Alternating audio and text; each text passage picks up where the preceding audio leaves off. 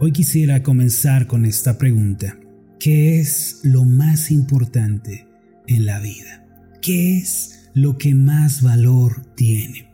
Algunas personas piensan que lo más valioso es el estatus, la fama, las riquezas o la posición, pero la Biblia nos enseña que lo más valioso e importante es el corazón del hombre.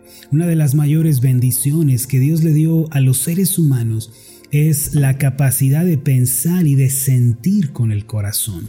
Al usar esta función producimos nuestro propio estilo de vida. Es decir, la vida que vamos a vivir fluye y nace de nuestro propio corazón. Más específicamente, la Biblia enseña en Proverbios capítulo 27 en el versículo 19, y me voy a permitir leer esto en la Biblia de las Américas, dice de esta forma, como el agua refleja el rostro, así el corazón del hombre refleja al hombre. ¿Qué quiere decir este pasaje? Que aquello que se encuentra en nuestro corazón, cosas tales como nuestros pensamientos, nuestros sentimientos, nuestras intenciones, al final moldean nuestra vida. Dicho de otra forma, la mentalidad y el estado de ánimo dan forma a la clase de vida que vamos a vivir. Esta misma realidad se encuentra confirmada en Proverbios 4, versículo 23, donde dice, sobre toda cosa guardada, guarda tu corazón, porque de él mana la vida. En síntesis, el estilo de vida, el tipo de fruto que vamos a dar durante este año dependen de la clase de pensamientos que tengamos en nuestro corazón. Nuestros pensamientos son la base de nuestro futuro y también son el medio por el cual entendemos y comprendemos las cosas espirituales. Es en nuestro pensamiento en donde recibimos la palabra de Dios una vez que leemos la Biblia. Cuando usted escucha una predicación, por ejemplo, o un himno que tiene contenido teológico, o cuando recita algún versículo de la Biblia, en realidad está teniendo comunión con Dios, pues los pensamientos de Dios están viniendo a su corazón. Por otra parte, el diablo, quien también tiene sus propios pensamientos y su propia mentalidad, puede sacudir a una persona si llega a cautivar su mente. Cuando Satanás estaba tentando a Judas Iscariote, el que vendió al Maestro, primero puso en el corazón de este falso seguidor del Señor el pensamiento de vender a Jesús. Tan pronto como Judas abrazó ese pensamiento, el diablo pudo entrar en su mente, en sus pensamientos, y finalmente cometió el terrible acto de vender al Señor por unas cuantas piezas de plata. En Lucas capítulo 22, en el versículo 1 en adelante, podemos leer lo siguiente. Acompáñeme por favor. Estaba cerca la fiesta de los panes sin levadura, que se llama la Pascua. Y los principales sacerdotes y los escribas buscaban cómo matarle, porque temían al pueblo. Y entró Satanás en Judas por sobrenombre Iscariote, el cual era uno del número de los doce, y éste fue y habló con los principales sacerdotes y con los jefes de la guardia de cómo se lo entregaría. Ellos se alegraron y convinieron en darle dinero, y él se comprometió y buscaba una oportunidad para entregárselo a espaldas del pueblo.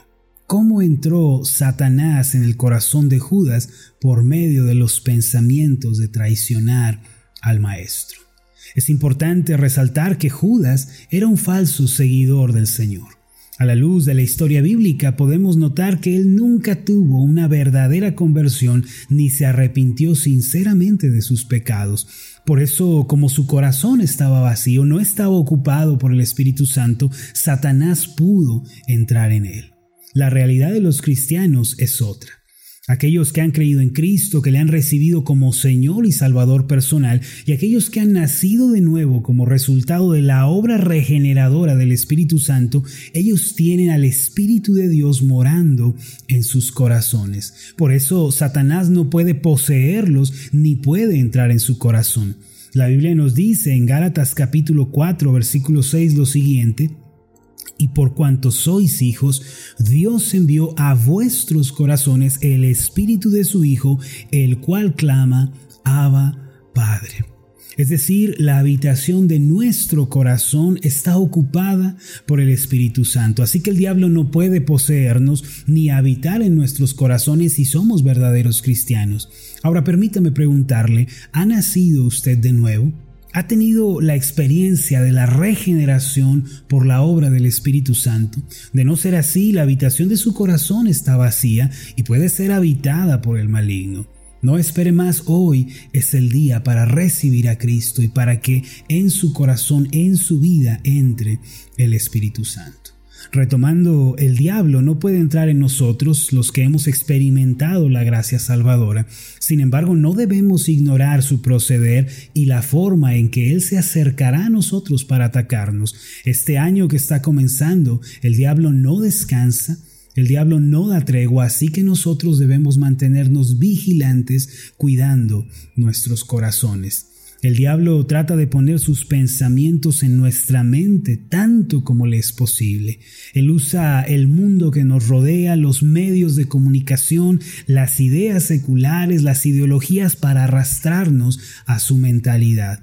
Tan pronto como una persona permite que los pensamientos del maligno aniden su corazón, él le va a robar, le va a matar y le va a destruir. Va a robarle la paz, va a matar sus esperanzas y finalmente destruirá su vida. Por esta razón los hijos de Dios debemos aprender a guardar nuestro corazón y nuestra mente, mis amados. Debemos cuidarnos y debemos mantener pensamientos limpios, pensamientos santos en los que abunde la palabra de Dios. Cuando no lo hacemos, somos arrastrados como la corriente marina que arrastra a un nadador, somos arrastrados al abismo de una vida de pecado y sensualidad. Al final, nuestra vida se descompone y se destruye.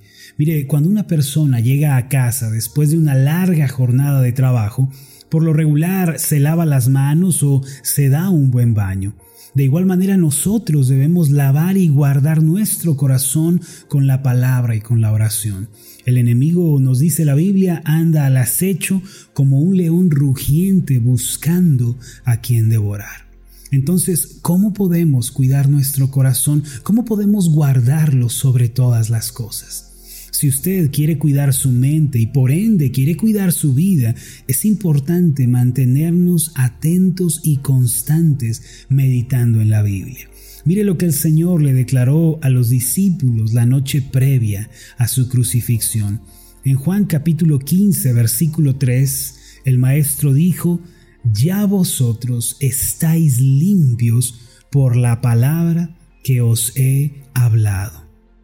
Esto significa que el constante contacto y reflexión en las palabras del Señor Jesús es lo que trae limpieza a la mente y al corazón.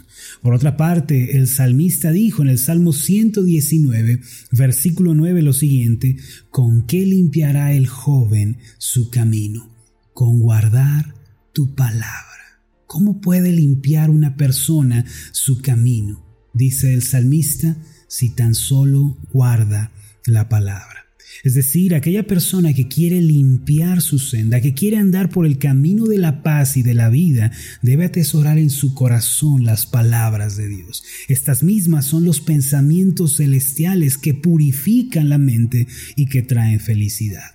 Proverbios 30, versículo 5 declara, Toda palabra de Dios es limpia, Él es escudo a los que en Él esperan.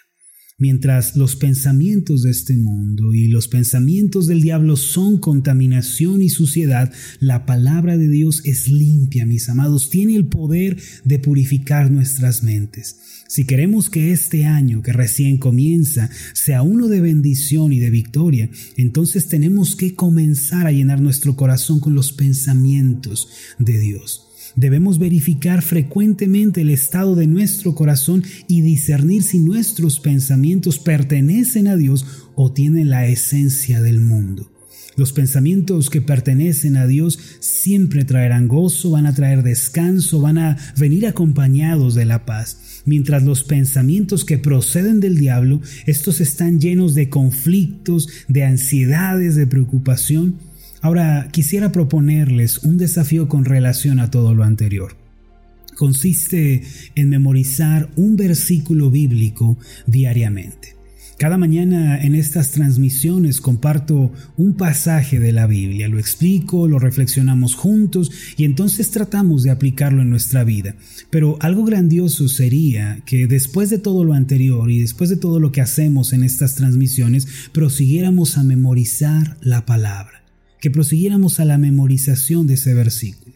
Una hermana de nuestra iglesia escribe todos los días el versículo que yo comparto Luego lo pega en una pared especial que ella diseñó para memorizar la palabra de Dios. Hace tiempo estuvimos en su casa y me mostró esa pared llena de pasajes bíblicos, llena de reflexiones. Y debo confesar que me asombré, me llevé una gran impresión. Si estamos comprometidos, mis amados, a cuidar nuestro corazón, este es un paso muy importante que tenemos que dar. Hay que hacer un esfuerzo diariamente por aprender la palabra de Dios y por dejar que ella llene nuestra mente. De este modo, el curso de este año va a ser de bendición y victoria. Permítame hacer una oración por usted. Padre Celestial, tú nos has dicho en tu palabra que debemos cuidar el corazón sobre todas las cosas. Tú nos diste, Señor, una mente, un corazón, para que lo llenáramos con tus pensamientos y con tu palabra. Si hasta el día de hoy nuestra mente se ha visto afectada por los pensamientos del mundo y del diablo, Señor, ayúdanos a revertir esa situación, ayúdanos a cambiar esa condición. Padre, que nuestra mente se llene de tu verdad. De este modo estaremos protegidos, se levantará una muralla que nos ayudará a resistir al maligno. Te damos gracias, Señor, en el nombre de tu Hijo Jesucristo. Amén y amén.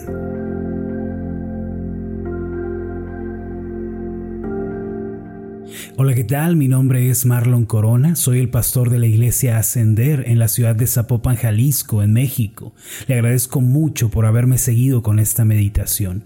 Mi oración siempre es que usted sea prosperado en todas las cosas y goce de una buena salud, así como prospera en su alma. Lo invito a que ore por las meditaciones Ascender y le pregunte a Dios cómo puede usted ser de bendición para este ministerio. Las meditaciones Ascender son impulsadas y apoyadas por nuestros oyentes. Reciba un fuerte abrazo de mi parte. Que Dios le bendiga. Hasta la próxima.